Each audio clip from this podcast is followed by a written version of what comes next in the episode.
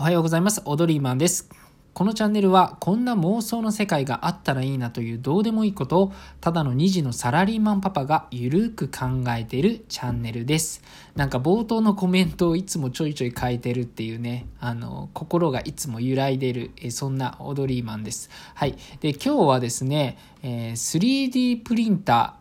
ーが時代を変えるっていう。あの 3D プリンターってあの、まあ、えー、もう少し前から騒がれてますよね。で、あの、私昨日、今やっとこさ知ったんですけれども、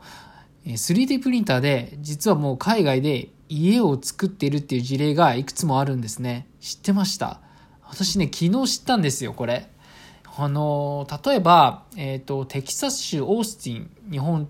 ね、本社を置くアイコンっていうのかな？イコンっていうのかな？っていう会社が、えっと、なんとですね、24時間以内で55平米から75平米ぐらいの平屋建てを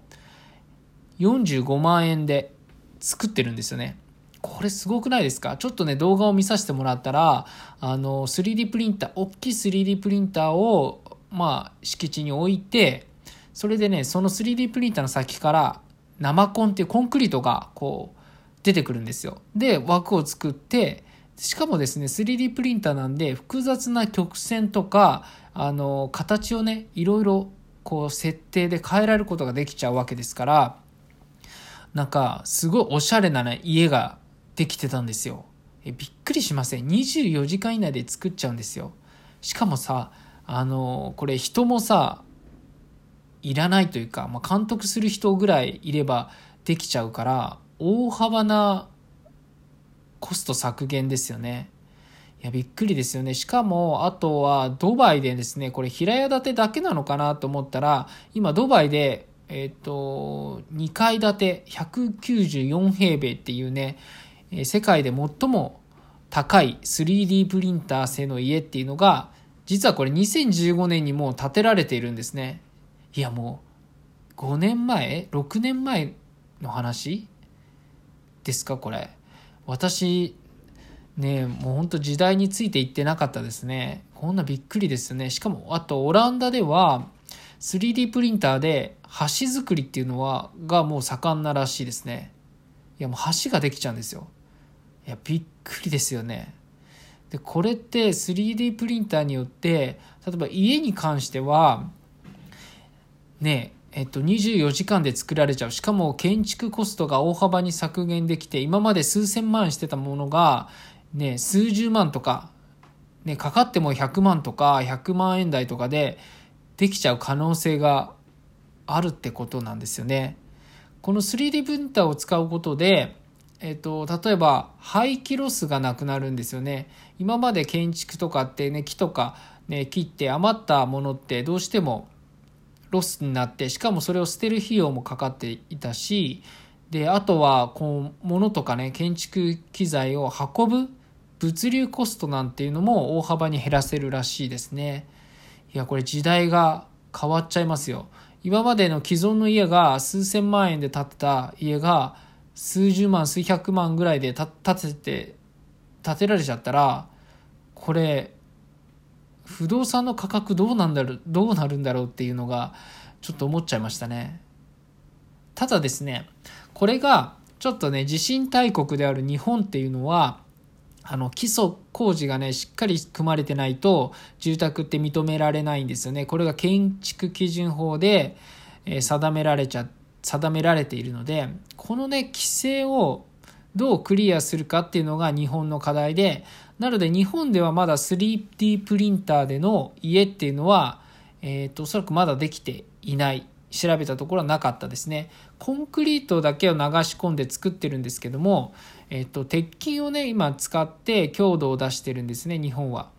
えー、なので、これをどうクリアするかですね。で、なんか、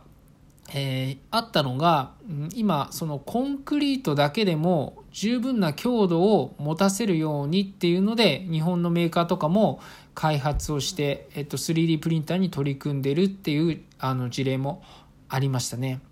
そうね、日本ってやっぱりこう、規制がね、まずね、厳しく入っちゃって、なんだろう、こう、世界がこう、いろいろ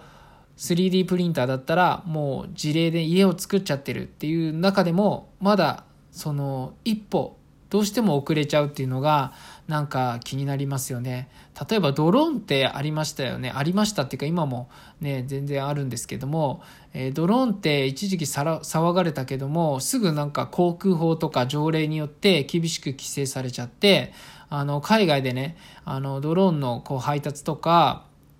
あのドローンを使ってねいろんな技術が進歩してっちゃったんですけれども日本はちょっと今一つ遅れちゃってるっていうのがなんかこの 3D プリンターを見ても思いましたね。